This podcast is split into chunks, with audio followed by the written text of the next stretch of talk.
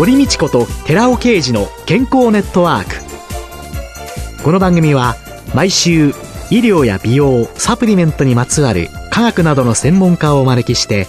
私たちの健康のために役に立つお話を伺う健康生活応援番組です。包摂体サプリメントと MGO マヌカハニーで健康な毎日をお届けするコサナの提供でお送りします。ここでコサナから番組パーソナリティで神戸大学医学部客員教授寺尾啓治社長の新刊スーパー食物繊維で不調改善全く新しい腸活の教科書発売のお知らせです。健康増進のための腸活に欠かせない食物繊維。最新の研究によって、アルファオリゴ糖が持つ食物繊維としての様々な働きが分かってきました。知っておきたい体のメカニズムを分かりやすく解説しながら、アルファオリゴ糖を用いた腸活にまつわる最新のトピックスや食事術を満載しました。寺尾刑事、小佐社長の新刊、スーパー食物繊維で不調改善。全く新しい腸活の教科書発売のお知らせでした。こんにちは、堀道子です。今月は東京築地にある東京中央カウンセリング代表心理カウンセラー塚越智子さんをゲストに迎えて心理カウンセリングと心の健康と題してお送りしています。塚越さん、今日もよろしくお願いします。よろしくお願いします。さあ、3週目の今日は自信がない、自己肯定感が低い人のカウンセリングというテーマでお話を伺ってまいります。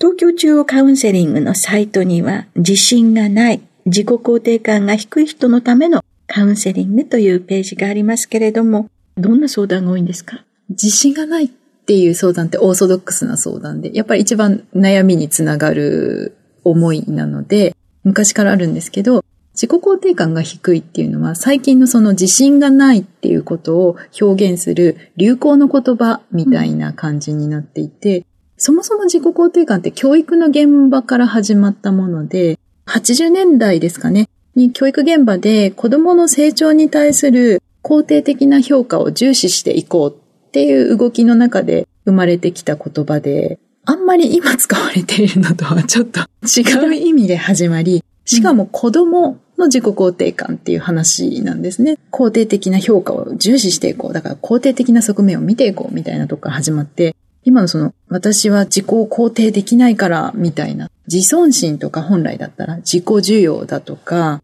自己有能感みたいな言葉とミックスされちゃってる感じなんですね。うん、なので、相談の内容を総合的に考えると、ありのままの自分を受け止めて、いけないみたいな感じとか、私は私のことをいいって言い切れないんですとか、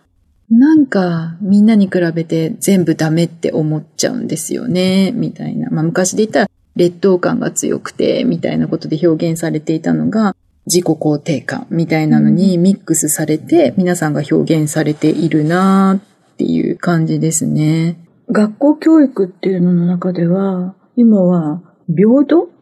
みんな同じ、うん、ちょっと個性があったり、ちょっと違うのを、それおかしいでしょ、うん、とか、みんなで同じであることがいいことだってなってきて、社会に出てきたら、あなたは人と違って何ができますかって言われて、確かに。いきなり違いを聞くという。思いがあったりして、そういう中で、いやいや同じことがいいことだって育てられ、戸惑うんだろうなって思いながら、個性がある、有能な能力のある子たちっていうのが、飛び抜けた才能がある人はまた、うん、そういう英才教育的なところでいけるわけでしょうけれども、ごく普通の人っていうのは難しいなという、いろんな意味でひっくるめた自己肯定感というのを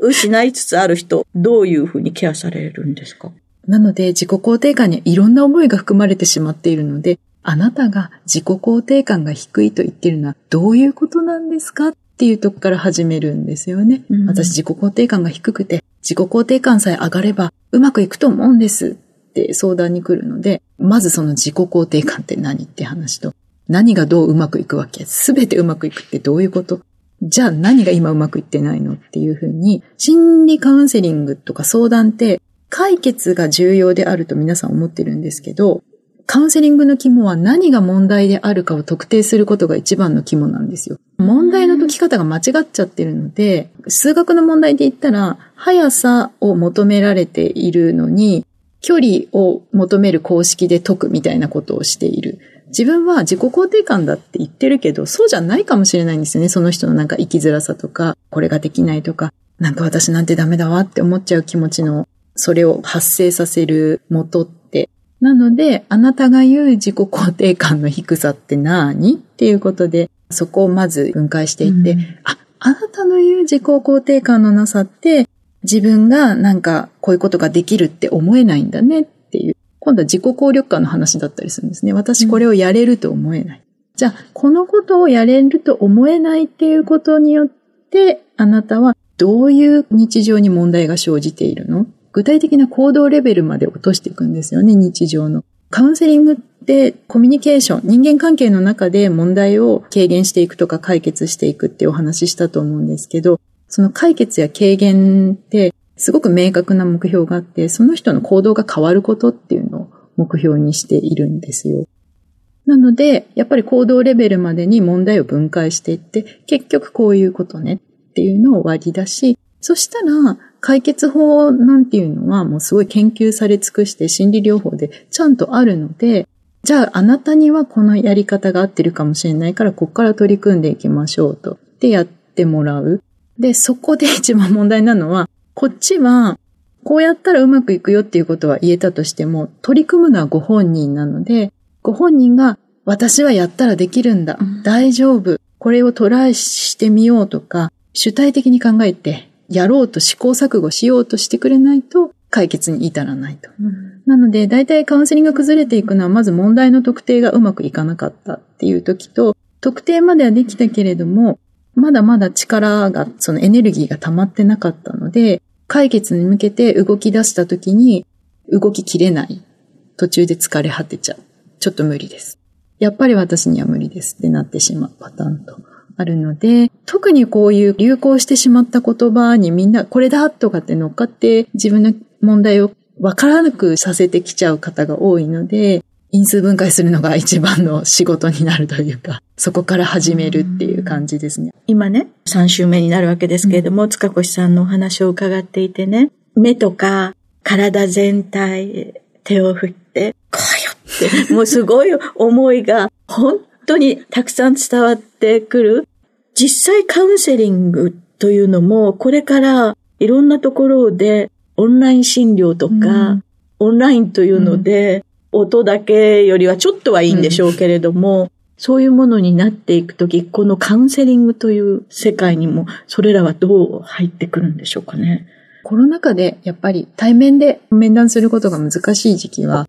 オンラインカウンセリングもやってましたし、あと、引きこもりの方とかね、外に外出恐怖抱えてる方なんかは、オンラインカウンセリングによってカウンセリングを定期的に受けられるようになったり、死にたくて生きるのに疲れてエネルギーのない人ってこう、外に出れるような状態じゃないから、オンラインカウンセリングって役立っていて、実はそのちょっとつながり続けていくためには、オンラインカウンセリングが出てきておかげで、つながり続けられなかった人とつながれるという恩恵はあったんです。ただそれは個別の空間、誰にもそれを聞かれないという空間がその方の個人の生活の中で確保されている場合のみによるので、家族がいて聞かれてしまうような環境しかない場合には叶わないから、やっぱり対面のカウンセリングがないと困るということで、住み分けして、その人が利用しやすい環境で利用して、どの手段にするかっていうのを分けていただければなというのはあるんですけれども、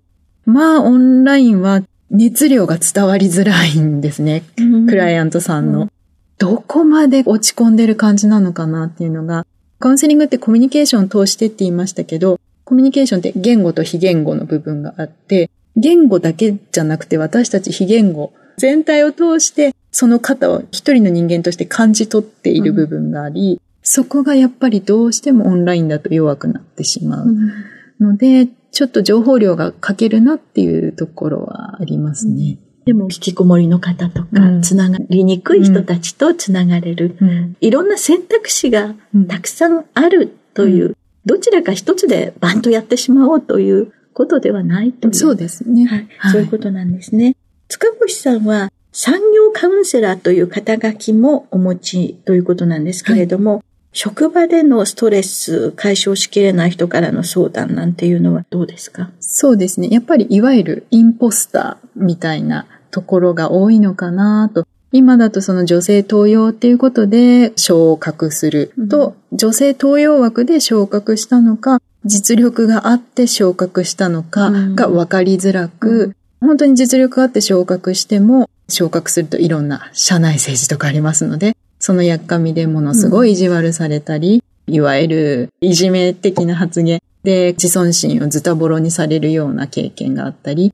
私これでいいんだろうかとか、逆にキラキラバリキャリで働いていても、今度は母親の役割の部分で、私しっかり母親やれてるだろうか。仕事ばっかりやってて、子供のこと見てないんじゃないかとか、少しお子さんに何か問題が出た時に、という悩みが二大巨頭ですかね。仕事もして、母親の役割もしなきゃいけないっていうところの仕事と家庭のバランスの問題と、社内での自分の実力の問題。本当に実力があってもそれが偽物だと言われたり自分で偽物だと感じたり。というところが一番多いですね。私ももう産後うつの壮絶なうつも自分自身経験をし、働くというのと育児というのの両立に悩み果てて、本当にどうかなってしまいそうな時に母が、あなたはすごいわねって言ったんですね。うん、仕事一生懸命やって30点、うん、母親やって30点そして主婦としていろんなことやって30点自分のことも少しだけ趣味とかなんかやってて10点足したら100点よって。お母様素晴らしい考え方ですね。30点を見ちゃうと苦しくなっちゃうから、うん、何にもできてないって思っちゃうから、100点なんて取れないわよ。全部足し算でいきなさいねっていうふうに言ってくれて、それからですね、なんだかわかんないんだけど、ふっと全部の力が抜けたっていうね。そういう意味で、改めて塚越さん自身が自信とか自己肯定感を持ちながら幸福に生きるためにはどうすればいいんでしょうかね。自信とか自己肯定感とか自尊心とかあるじゃないですか。あれ、私、社会に生きていくこんな価値があります。こんなことできます。全部イエスって言える人って自己愛が強い人って逆に怖いんですよ。対人関係では摩擦を起こすし、自己愛が強いと素晴らしい自分を守りたくて、新たなことに挑戦できないし、批判された時に他人に対して攻撃したり、それを受け入れず、それ以上成長しないんですね。私は素晴らしいって言い切ることじゃなくて、本来、ちょうどいい自己肯定感っていうんですかね、今流行ってるから。で、言うと、あなたは全く社会にとって価値のない人間ですかと問われた時に、いや、そこまでじゃないよって言えるぐらい。うん、私別にそこまでではない。ものすごい自信があるわけでも価値があるとも言い切れないけど、うん、そこまでじゃないよって否定できるぐらいが一番ちょうどいい自尊心とか自己肯定感だって言われているので、うん、まあそこを目指すとなると、対して頑張んなくても、うん、まあ、そこまでじゃないよね。で、特殊な状況では気持ちが追い込まれてない限り言えると思うので、もう今もなんか自己肯定感というよくわからない言葉の呪いにとらわれ始めている人は、私、イエス、オッケー、素晴らしいっていう前に、いや、そうじゃなくて、別にそこまでひどくないよ。で、自分に思えてたらもうそれで自己肯定感高いと思ったらいいんじゃないかなというところ。まあ私捨てたもんじゃないよねって思って生きてれば、もうそれは心は健康だし幸せだし、自信もある。というふうに書き換えていただきたいかなっていう。そうね。私はもうこれができて、この世の中には、なんて、うん、そんなふうに考えなくていい。これもできるし、あれもできるし、なんか、努力したら必ず結果が出るとか、そういう話じゃなくて、捨てたもんじゃないよねとか、別にそこまで言い切れませんが、大丈夫です。ぐらいでいいんですよね。はい。今週のゲストは、東京築地にある東京中央カウンセリング代表心理カウンセラー、塚越智子さんでした。来週もよろしくお願いします。よろしくお願いいたします。続いて、寺尾刑事の研究者コラムのコーナーです。お話は、小佐の社長で神戸大学医学部客員教授の寺尾啓二さんです。こんにちは、寺尾啓二です。今週は、ヒトケミカルで競走馬のパフォーマンスは向上するクエン酸合成酵素の活性化というタイトルでお話しさせていただきます。前回の研究者コラムでは、筋肉の増強維持にはヒトケミカル抗がん油の馬肉が一番というタイトルで各食肉の三大ヒトケミカルであるコエンザミ Q10、Rα リポ酸、そして L カルニチンの含有量について学術論文からまとめて紹介しています。なぜ羊肉よりも馬肉の方が L カルニチンのみならず、コエンザミ Q10 と Rα リポ酸の含有量も圧倒的に多いのか。それは馬が羊、牛、鶏、豚よりも筋肉を必要としているからということが分かっていただけたと思います。そこで、ここでは馬にヒトケミカルであるコエンザミ Q10 やアルファリポ酸を摂取させた際の影響を調べた2つの論文を紹介します。その前に、この2つの論文に共通するキーワードは、クエン酸合成酵素ですので、その説明をさせていただきます。クエン酸合成酵素はミトコンドリアが元気に機能しているかどうか判断できるバイオマーカーであり、すべての生物中に存在している重要な酵素であり、運動能力の向上に大きく関与することが近年分かってきました。ヒトケミカルにはミトコンドリアにおいてエネルギー産生のためにそれぞれに重要な役割があります。L カルニチンは脂質代謝に関与し、脂質をアセチルコエーに変換し、Rα リポ酸は糖質、ブドウ糖を同じ変換物質であるアセチルコエに変換し、クエン酸回路を通じてさらなる物質変換が起こり、電子伝達系でコエンザム Q10 が働いて最終的に ATP というエネルギー物質に変換するもので、いずれのヒトケミカルも大変重要です。Rα リプ酸とコエンザミ Q10 はミトコンドリアのバイオマーカーであるクエン酸合成酵素の活性を高め、競走馬のパフォーマンスを向上させる働きのあることが明らかとなっています。お話は小佐野社長で神戸大学医学部客員教授の寺尾啓二さんでした。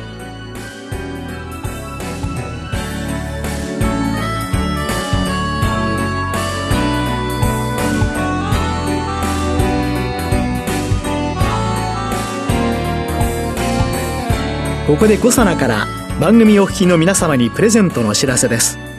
ニュージーランド産マヌカハニーにポリフェノールの一種であるケープを含むプロポリスを配合しスプレータイプでお口のリフレッシュへおすすめのコサナのニュージーランド産プロポリス入りマヌカハニー400プラススプレーを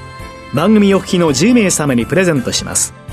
ご希望の方は番組サイトの応募フォームからご応募ください。コサナのニュージーランド産プロポリス入りマヌカハニー400プラススプレープレゼントのお知らせでした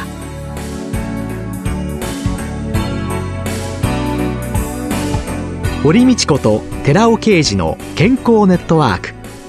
この番組は包摂体サプリメントと MGO マヌカハニーで健康な毎日をお届けするコサナの提供でお送りしました。